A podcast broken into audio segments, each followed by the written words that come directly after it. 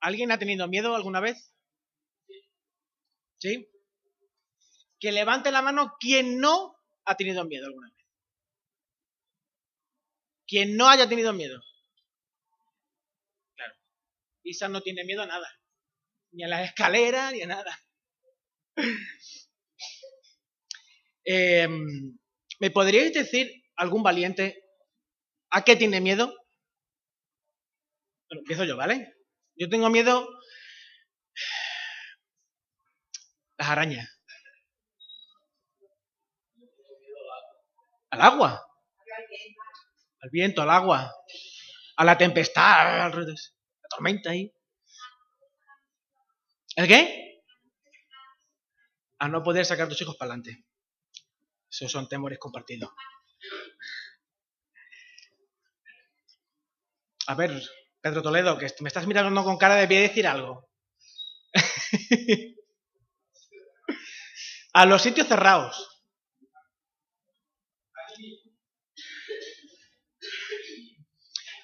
Yo también te tengo miedo a ti, así que...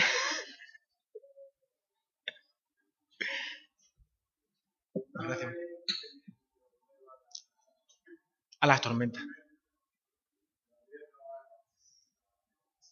La madre de...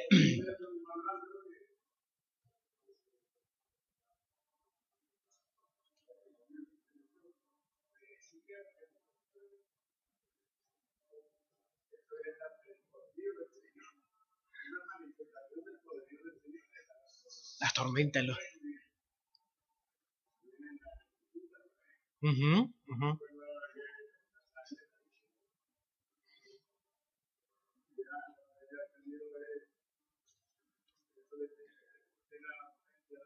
Ajá.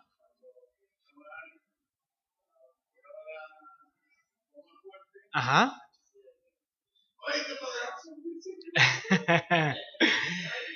La madre de Emilio tenía miedo a las tormentas hasta que aprendió que la tormenta es una manifestación, una evidencia del poder de Dios. Entonces ya no se escondía debajo de la cama, ya estaba orgullosa. Todo esto nos habla de que, acerca de cómo los temores nos educan, ¿verdad?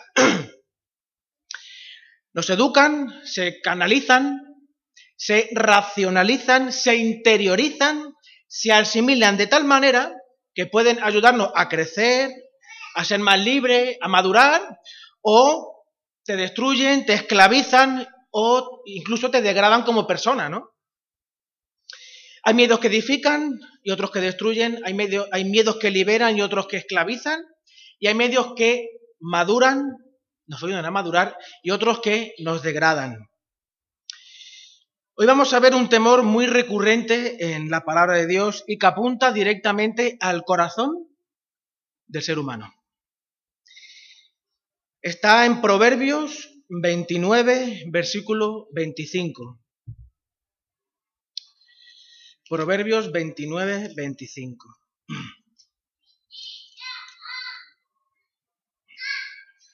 ¿Alguien con voz poderosa puede leerlo en voz alta, por favor?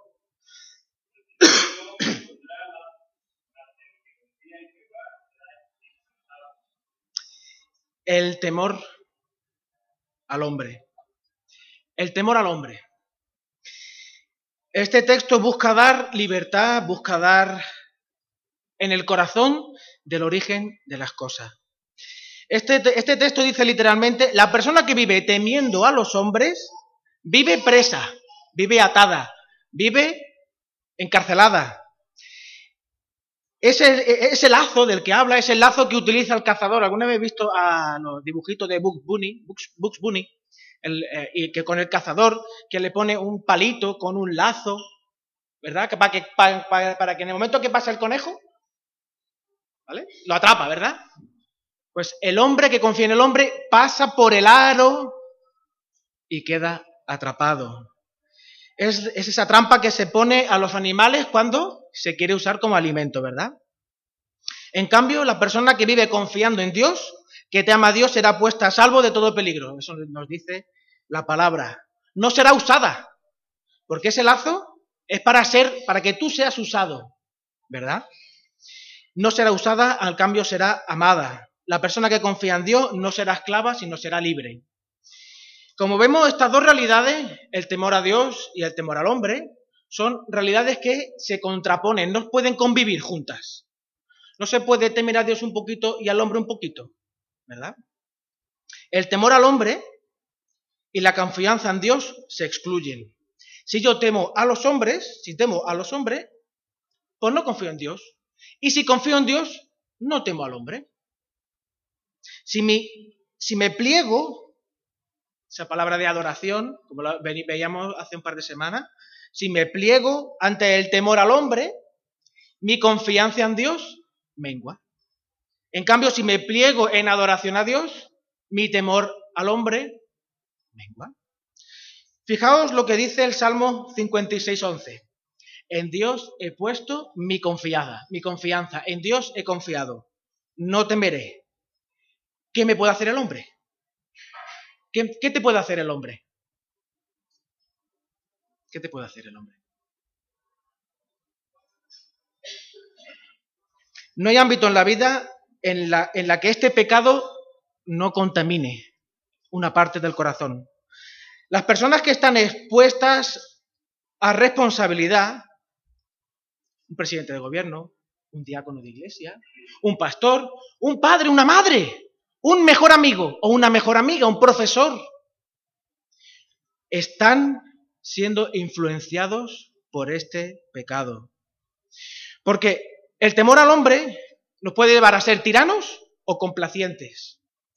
El tirano, la persona que, se convierte en tirana es por miedo a que le arrebaten el poder. Y dado al poder que tienen, se imponen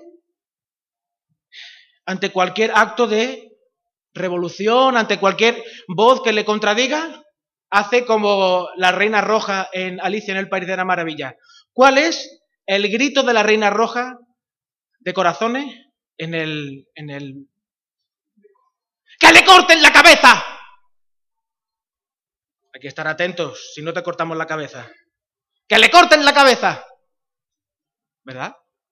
Un tirano. Por miedo, un tirano. Luego tenemos los complacientes. Por miedo a la oposición, hacen todo o casi todo lo que le dicen. No vaya a ser que, no quiero que se enfaden, no vaya a ser. Consisten, consienten injusticias contra el pueblo y en el pueblo por miedo no vaya a ser qué, ¿verdad? Tenemos los dos extremos, el tirano y el complaciente. El papá que es complaciente con el niño o la mamá que es una tirana. A mí mi madre me, zurraba el culo con la zapatilla. Madre mía. Las personas que viven bajo este pecado son personas marcadas por inestabilidad emocional, viven azotados por sentimientos y pensamientos que los agobian, los oprimen, los deprimen. Y en este espectro, este espectro, entre las personas que son esclavas, también, también están las personas que son esclavas de la presión de grupo. Si no fumas, si no te vistes de una determinada manera, si no llevas el móvil de la determinada marca, si no llevas, ¿verdad? Si no hablas como nosotros, no, eres uno de nosotros. No sirves, no vale, no, no, no eres nadie, no eres nadie, ¿verdad? También están en este, en este espectro las personas que no saben decir que no. Son esas personas complacientes también. Estas personas parece que están abocadas a complacer siempre a los demás. No saben decir que no. Le preguntan a Eli, a Eli, Raposo, Eli, ¿podrías hacer? Yo le, pregunto, Eli, ¿podrías hacer? Y él me dice, sí, Rubén. Bueno, eso no es cierto, a veces me dice que no. podrías hacer y siempre, siempre, siempre parece que como si tuviesen un resorte, siempre dicen que sí, ¿verdad? Y son capaces incluso de poner en peligro su economía, su familia, incluso su integridad física, porque es que no, no pueden, no saben decir que no. No saben decir que no. Es que, ¿qué dirá Manolo Carrasco si le digo que no de ordenarle y colocarle las mariposas? Que no creo que lo haga porque eso él es muy específico, no creo que nadie lo toque, sino él. ¿Verdad, Manolo? Si yo te digo que no, ¿qué vas a pensar tú de mí, Manolo? O tu hija Loida, que es muy amiga mía. ¿Qué va a pensar de mí? Estas personas pueden tener incluso apariencia de ser buenos siervos de Dios, ser buena gente, ¿verdad? De albergar en su interior eh, buenos sentimientos, pero en el fondo, en el fondo, guardan resentimientos, se sienten maltratados, porque es que nadie es capaz de hacer nada. Nadie es capaz de hacer lo que yo hago. Nadie puede pensar que yo tengo muchas cosas que hacer, ¿verdad? En el fondo tienen hambre de que le digan, gracias, Rubén. Gracias, Rubén. Gracias, Rubén. Qué bien colocaste las cajas de las mariposas a mi padre, me diría Loina. Y yo le diría, no, es que es lo que hace un amigo. Las personas de baja autoestima, personas hambrientas de aprobación. Tú eres importante. Hambrientos de alabanza. Qué bien hacen las cosas. Hay personas que no saben si escoger rojo o azul. Y su conflicto no está en no saber si le gusta el rojo o si le gusta el azul, ¿verdad? El punto está en, si elijo el rojo me van a decir es que soy un comunista. Y si elijo el azul me van a decir que soy del PP. Por eso le pregunto, voy preguntando, yo conozco a la gente y le pregunto, a ver, mmm, Tomás, si cojo el rojo, ¿tú qué? ¿Qué te parece a ti el rojo? Y Ana, a ti el azul, ¿qué te parece?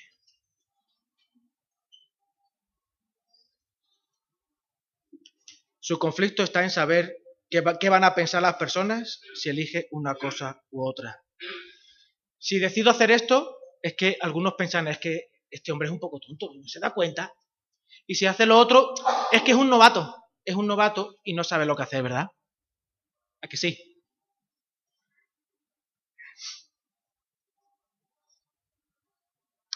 Hermanos, lo que temes, eso te controla. Lo que temes es lo que te controla. Para ver qué nos enseña la palabra de Dios sobre este tema, vamos a dividirlo rápidamente en cuatro puntos.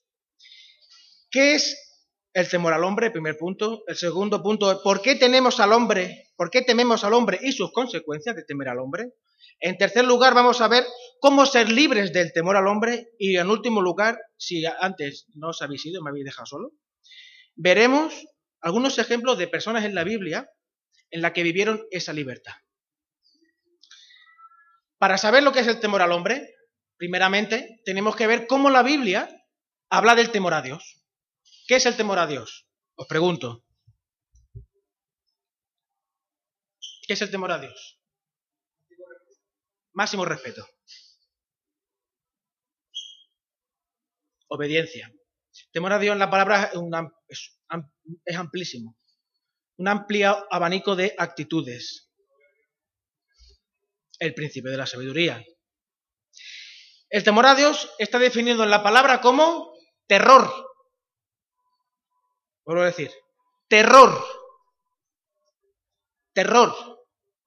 Pánico. Este terror es el que emana del corazón que no tiene a Cristo. Esta persona está desnuda. Tengo calor, ¿eh? No voy a seguir.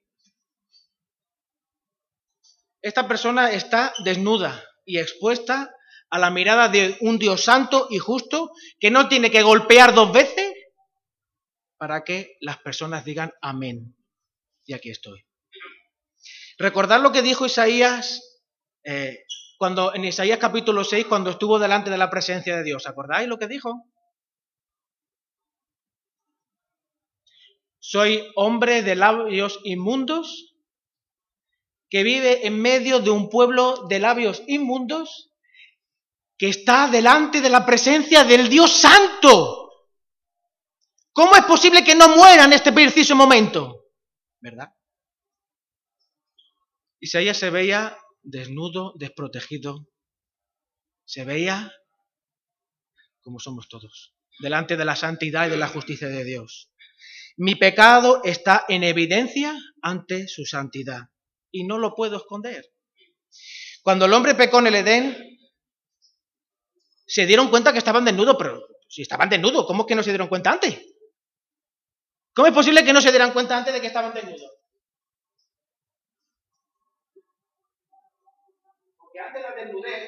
El exponerte, el ser transparente, no era algo vergonzoso. Al contrario, mostraba la gloria de Dios en la vida de la persona. Adán y Eva eran la gloria de Dios presente en la tierra. Eran la gloria de Dios presente en la tierra. El ser conocidos, el te veo de Avatar, te veo de Avatar, que es ver más allá de la apariencia, era algo bonito, era algo hermoso, porque en ti puedo ver la belleza de mi rey. ¿No hay un cántico que dice eso? Porque en ti puedo ver la belleza de mi rey. Eso le decía Adán a Eva y Eva a Adán. Todo lo que se veía en Adán era un reflejo de esa gloria. Cuando Adán pecó, la desnudez ya no era una bendición, era una vergüenza. Por eso se escondieron de Dios y de ellos. Ya no querían verse, ya no, yo ya no veía en mi mujer la gloria de mi rey, no, veía el pecado que había en mí. Y ella ve lo mismo que hay en mí, ¿verdad? El ser conocido daba miedo, provocaba temor. Por eso Dios dijo, ¿dónde estáis? Adán, ¿dónde estás que no te veo? Adán, ¿dónde estás? ¿Verdad? Por eso se escondieron de Dios y de ellos mismos. Hay un, juego, ¿verdad? Yo, lo he hecho con mis hermanos. Es un juego, en un duelo de miradas. A ver cuánto tiempo eres capaz de aguantar la mirada de alguien. ¿Verdad? Sí. Cuando es un juego, uno hace hasta mueca, ¿no?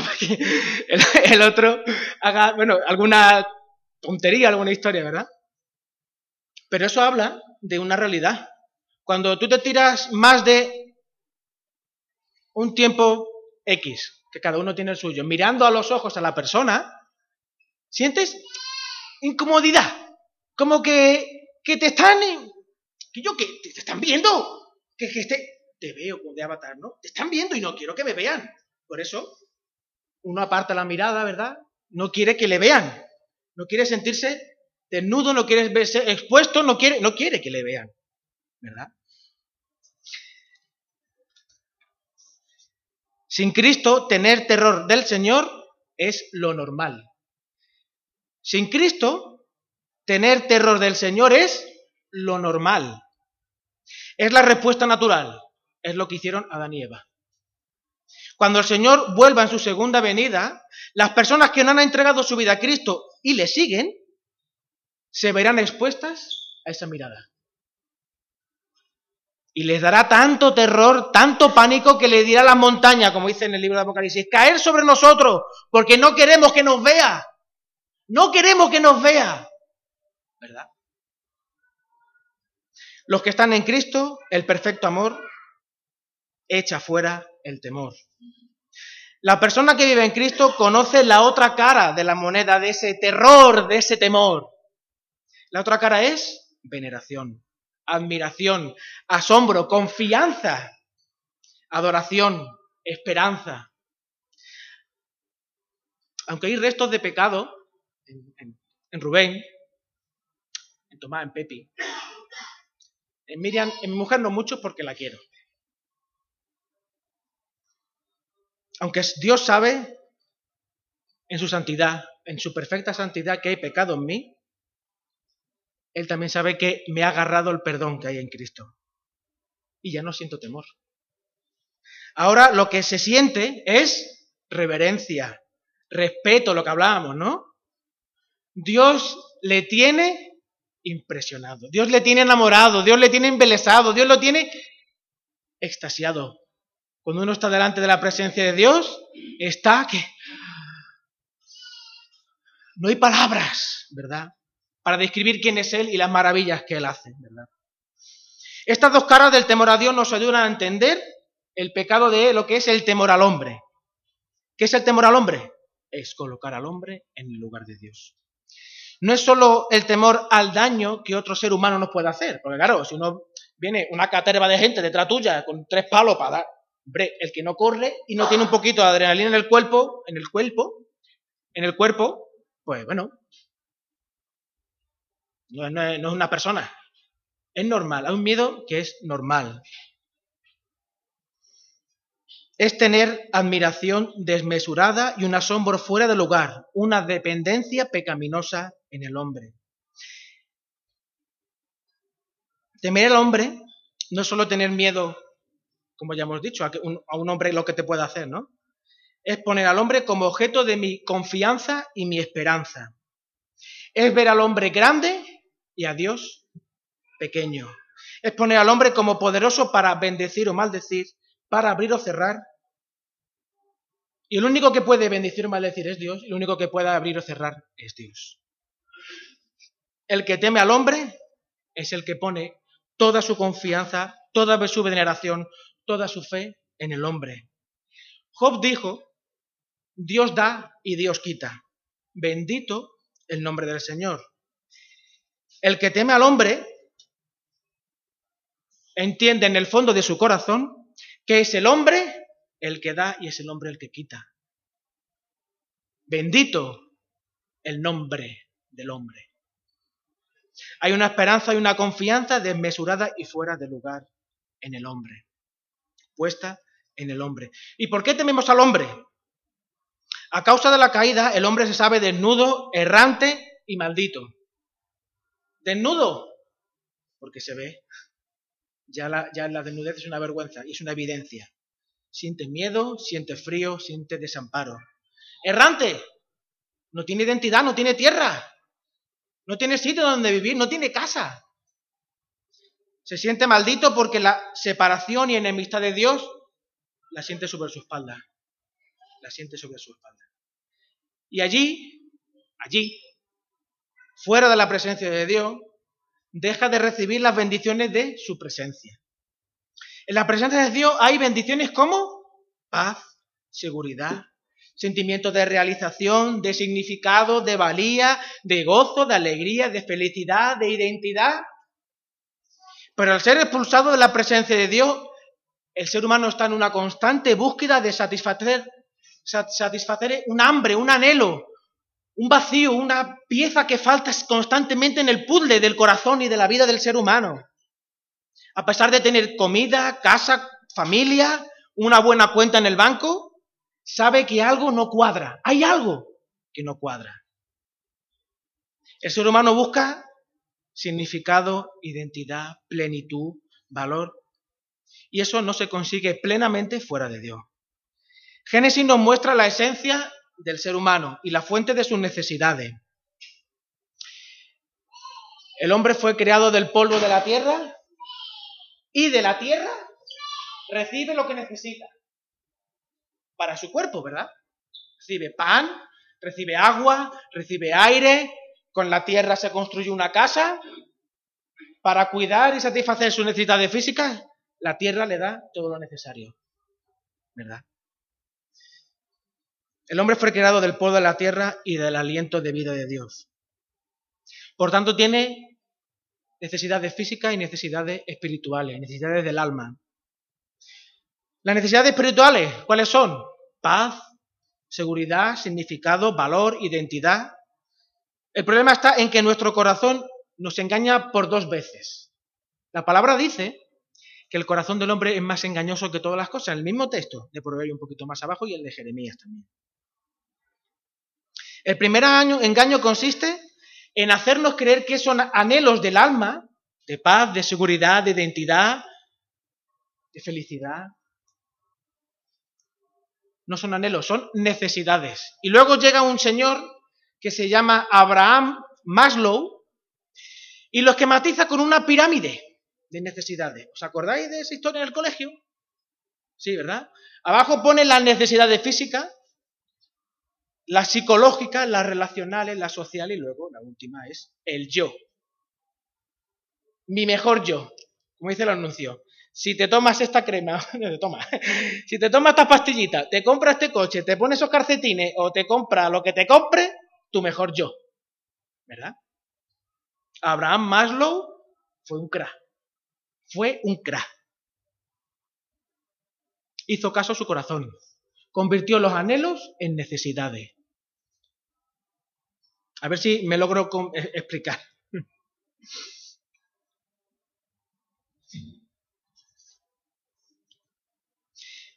Fijaos, si de la tierra emana lo necesario para lo físico, ¿de dónde emana lo necesario para el hambre del alma humana? De Dios. El ser humano tiene hambre de Dios. Dios es lo que necesita el alma, el espíritu. Es la necesidad fundamental del ser humano. La paz, la bendición, la alegría, el gozo son las consecuencias de esa presencia de Dios en el alma humana, en el espíritu humano. Dios provee lo necesario para el alma, para el ánima, para el ánimo. ¿Verdad? Hay un cántico de, no puede estar triste un corazón que tiene a Cristo. ¿Os acordáis de eso? Los que sois veteranos como yo. ¿Verdad? ¿Por qué no puede estar triste un corazón que tiene a Cristo? Bueno, sí, un corazón que tiene a Cristo puede estar triste. Pero esa tristeza no te puede arrebatar tu identidad. Esa tristeza no te puede decir que tú eres un triste. Esa tristeza no te puede llevar a conducirte. No puede conducirte a dudar del poder de Dios, ¿verdad? Dios provee lo necesario. Bien lo dijo el Señor, no solo de pan vivir al hombre, sino de toda palabra que emana de su boca. El alma humana tiene hambre de Dios, de su ser, de la vida que emana del Señor.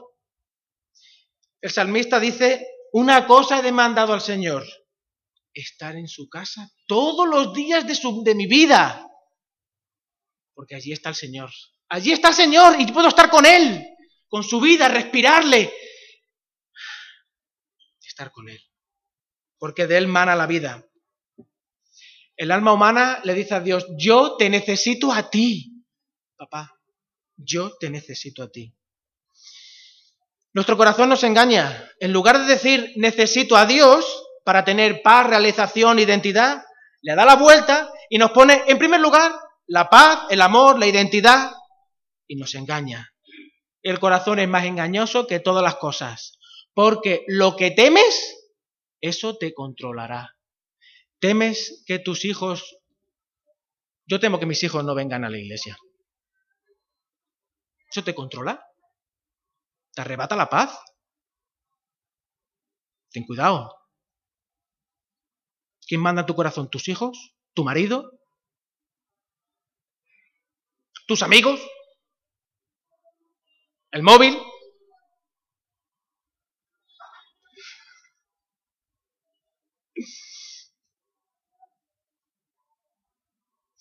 El alma humana tiene hambre de Dios, de su ser.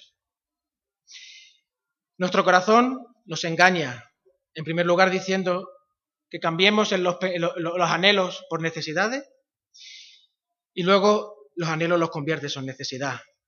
Nuestro corazón nos convence de que en lugar de buscar el rostro de Dios, las personas son las que pueden suplir el hambre de identidad, de significado, de amor. Permitidme que os lea Jeremías capítulo 2. Jeremías capítulo 2, versículos 12 al 19. Dice, espantaos, cielos, sobre esto, y horrorizaos, desolaos en gran manera, dice el Señor. ¿Qué es lo que el Señor va a decir? Si el universo entero tiene que conmoverse, ¿verdad? Porque dos males ha hecho mi pueblo. Me dejaron a mí fuente de agua viva y cavaron para sí cisternas rotas que no retienen el agua. ¿Es Israel siervo? ¿Es esclavo? ¿Por qué ha venido a ser presa? Acordados del primer versículo. Ha venido a ser presa. El temor al hombre es lo lleva a ser presa. Los cachorros del león rugieron contra él, alzaron su voz, asolaron su tierra. Quemadas están sus ciudades sin morador. Aún los hijos de Memphis y de Tabnes te quebraron la coronilla. ¿No te acarreó esto el, el, haber dejado a Jehová tu Dios cuando te conducía por el camino? Ahora pues, que tienes en el camino de Egipto para que bebas del agua del Nilo y que tienes en el camino de Asiria para que bebas del agua del Éufrate. Tu maldad te castigará y tus rebeldías te condenarán. Sabe pues y ve cuán malo y amargo es al haber dejado tú al Señor, tu Dios, faltar mi temor en ti, dice el Señor, el Señor de los ejércitos. El contexto de este texto, crisis brutal, crisis económica, social, brutal. ¿Y qué hace el pueblo? Vamos a hablar con los egipcios, que ellos tienen un imperio grande, ¿vale? Vamos a hablar con esta gente, que ellos saben bien, y bueno, ellos no, no, no, nos vamos a esclavizar un poquito, tenemos que pagar pues el 50 o el 60% de nuestros impuestos a ellos, pero bueno, al menos si alguien nos ataca o si tenemos algún problema, al menos tenemos papán. Al menos tenemos papán. Y cuando los egipcios les apretaban mucho, se iban con los asirios. Y los asirios le hacían lo mismo. Y Dios le decía, che, señor, ¿eh? chiquillo, ¿qué estáis haciendo? ¿Estáis viniendo a ser esclavos otra vez? ¿Para qué? ¿Qué sentido tiene? Ah, claro. Es que estáis depositando vuestra confianza en el hombre y habéis pedido el temor en mí. Ah.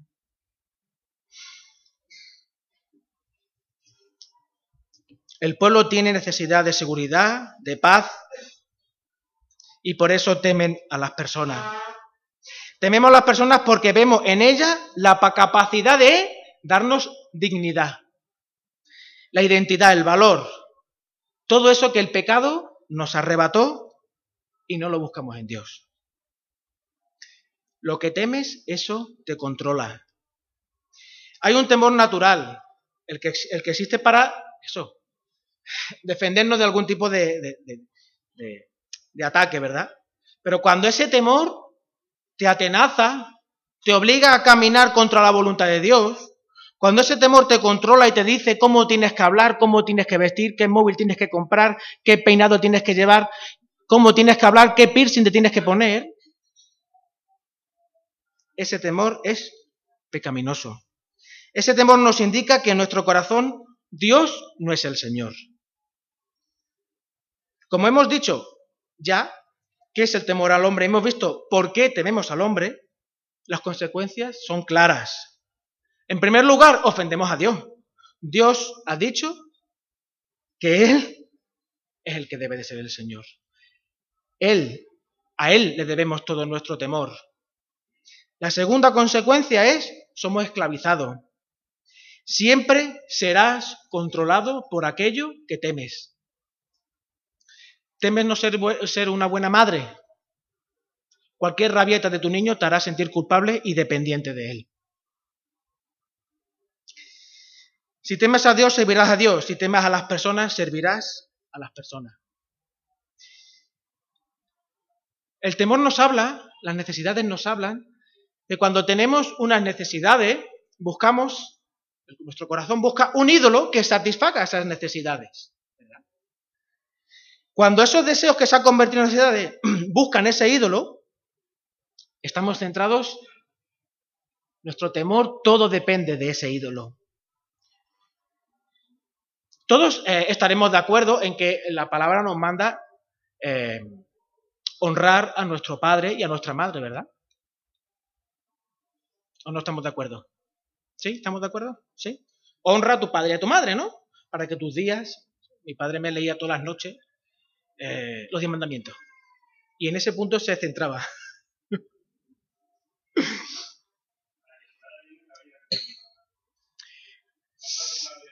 lo he intentado, Manolo, lo he intentado, Guillo.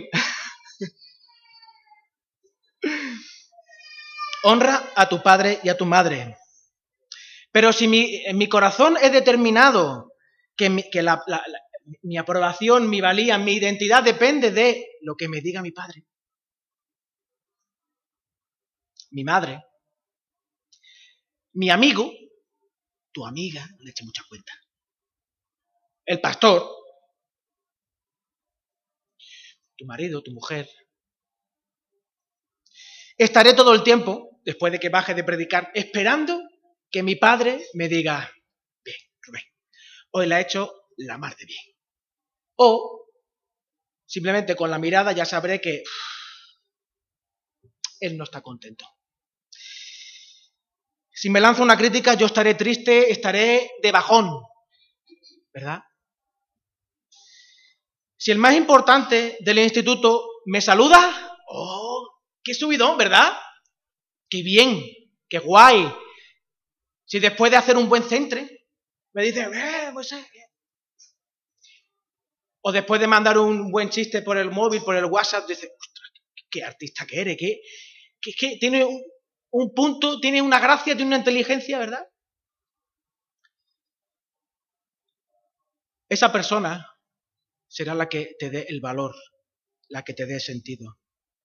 Madonna dijo en una revista, en la revista que se llama Vanity Fair, dijo, lo que me impulsa en la vida es dejar de ser mediocre. Cuando lo dejo atrás, ese sentimiento de, de mediocridad, y me siento alguien importante, ¿verdad? Cuando me siento alguien tengo que estar constantemente hacer, buscando hacer algo nuevo, hacer algo impresionante. En vez de ponerme la ropa interior por fuera, ahora esta vez me la pongo por dentro, o me pelo o me rapo, o ya soy espiritual y luego soy carnal, ¿verdad? Madonna ha hecho eso siempre, constantemente esos cambios. Para nuevamente y constantemente seguir siendo alguien. Para que mis fans me manden besito. Porque todo depende de mis fans.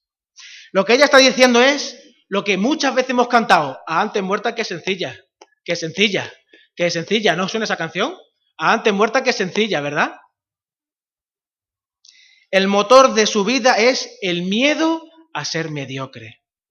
Está amarrada, está atenazada, está encarcelada. ¿Cómo estás tú? ¿Cómo estás tú? Ella tiene que estar demostrando constantemente y buscando la aprobación. Ella es esclava de su ídolo. Muchos futbolistas son también esclavos de su ídolo. Si Cristiano Ronaldo no ha metido hoy goles, madre mía, no le queda nada de los comentaristas y de los periódicos, ¿verdad? O Messi, o quien sea, ¿verdad? Madre mía. Son esclavos de la estética. Viven para lo que dicen los demás y se siente bien cuando las personas los valoran. Ofendemos a Dios, somos controlados por nuestros ídolos y pervertimos las relaciones con las personas. Si quiero ser reconocido en mi labor de pastor, esto es un secreto, ¿eh? No se lo digáis a nadie. Si yo quiero ser un pastor guay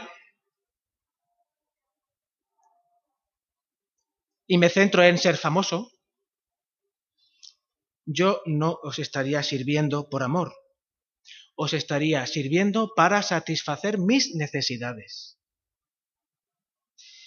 Yo te voy a usar, no te voy a amar, no te voy a amar, yo te voy a usar, no te voy a amar. Muchas veces esto es un poco una mezcla, ¿verdad? Y a esta mezcla se la llama, está denominada por los expertos como codependencia. Y esta codependencia es lo que sienten las personas que han sido maltratadas por su pareja, por su novio, por sus padres. Sacan, reciben, entienden su identidad desde la visión del maltratador. No puedo con él, pero sin él. No se entienden fuera de esa relación, dependen de esa relación, son esclavos a esa relación. En el momento en el que tu temor está en Dios, es el momento en el que uno puede amar a su marido, puede amar a la persona, ¿verdad? ¿Recordáis a Saúl en primera de Samuel capítulo 15? Saúl, es el último, no lo voy a leer porque ya se ha hecho muy tarde y con esto quiero ir terminando. Y de verdad, terminando de verdad.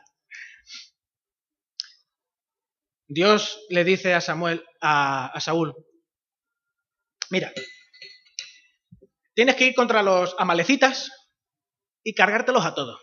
No dejes vivo a nadie. ¿vale? Y aunque tengan un buen ganado y tengan un, banco lleno de dinero, que yo, no cojan nada. arrasa con todo. Vale. Después de la batalla viene Saúl, cansado y tal, y le dice al profeta, mira Samuel, está todo eso. Ya hemos terminado con todo, hemos hecho lo que el Señor ha dicho y tú nos has dicho. Y Samuel podía ser, es posible que fuese un poco visto corto de vista, pero el oído lo tenía de lujo. Y dice, estoy escuchando allá abajo en el campamento sonidos de animales, que no son los caballos que habéis llevado. Estoy oyendo ovejas, cabras, bueyes. ¿De dónde habéis sacado eso? Ah, eh, bueno, es que el pueblo me decía que tanta riqueza y tantas cosas buenas, vamos a dejar ahí. Seguramente Dios, tú no le eches cuenta, tú no le eches cuenta a Samuel, Saúl. Tú, echarnos cuenta a nosotros. ¿Vale? Que nosotros, nosotros somos el pueblo, nosotros somos el pueblo, ¿verdad? ¿Y quién te ha puesto a ti? El pueblo, ¿verdad? Sí. Pues, coges lo que pueda, al rey también, como esclavo. Pero lo vamos a sacrificar, Samuel, lo vamos a sacrificar en honor y en adoración a Dios. Si es que somos, yo soy un rey espiritual, aprovecho todas las circunstancias. Y Samuel le dice, tú bien sabes que a Dios no le agradan los sacrificios, lo que quiere es obediencia, amigo mío. Ya me han pillado, ya me han pillado. Entonces Samuel se da la vuelta y le dice, que sepas que Dios ya te ha quitado de ser rey.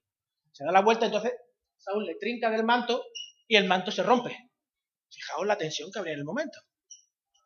Y Saúl, Samuel le dice a Saúl, como se ha roto el manto, así se va a romper el reino. Samuel le dice, hombre, vaya, vaya bajón me estás dando. Pero una cosa te pido, por favor, por favor, por favor, no me pongas en evidencia delante del pueblo ni delante de los principales, por favor. Porque les tengo mucho miedo. He hecho lo que el pueblo me decía que hiciera. Yo he hecho temor al hombre. Temor al hombre. Saúl, un ejemplo de temor al hombre. ¿Cómo ser libres del temor al hombre? Arrepiéntete.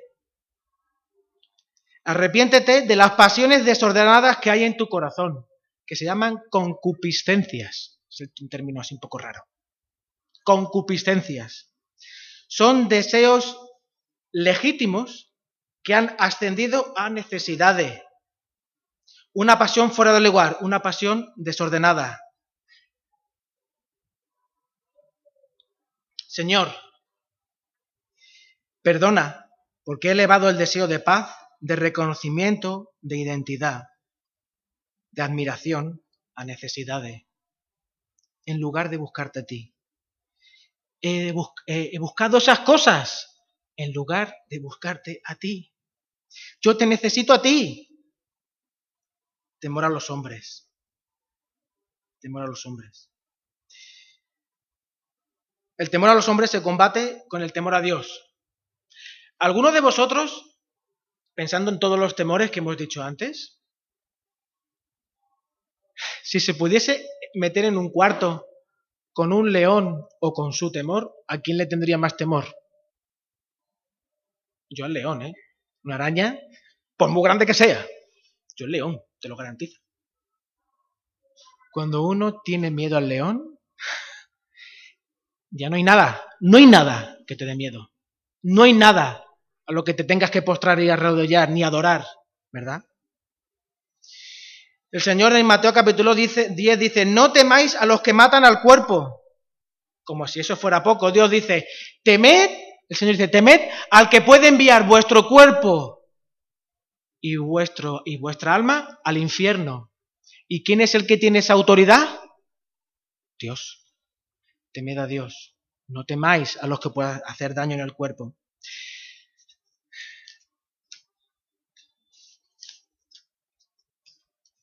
Os he quitado 20 minutos. Está claro que me he alargado hoy demasiado. Yo quiero vivir como el Señor. Ese es el reto. Yo quiero vivir como el Señor. Yo quiero adorar como el Señor. El Señor vino como el que debe, como el deudor. En nuestras relaciones personales, cuando tememos al hombre, usamos al hombre. Lo usamos, no lo amamos. Cristo vino no para usarnos, porque Él lo tenía todo, lo era todo, es Dios. Nosotros necesitamos salir al mundo, vivir nuestras relaciones como Cristo lo vivía. No por necesidad, sino como deudor a la otra persona. Yo quiero repartir, quiero dar, quiero llevar. Eso es lo que nos invita. Cristo no vino a servir, no vino a servir, sino, no, no vino a ser servido, sino a servir y a dar su vida en rescate por muchos. ¿Cómo está tu corazón? Es la segunda vez que hablo de, de, este, de este tema en la iglesia. Hace ya tres meses que hablé de ello aquí. Por ahí, septiembre, octubre. Yo no era consciente de que este pecado estaba en mí. No era consciente. Y este pecado lucho con él todos los días. Lucho con él todos los días. Como yo me, yo me, aunque sea el pastor de la iglesia, yo me siento, me encuentro sentado ahí con vosotros. Entiendo que es una lucha de todos. Todos tememos. A veces a alguien que no es Dios a veces a nuestros hijos, a veces a mi mujer, no cuando se enfada, sino porque no quiero que ella me deje. O quiero ser, quiero ser, quiero ser. No, no, no quiero ser. Soy, soy. ¿Tú quién eres? Esa es la pregunta. ¿Tú quién eres? ¿A quién temes? Porque lo que temes, eso te dominará.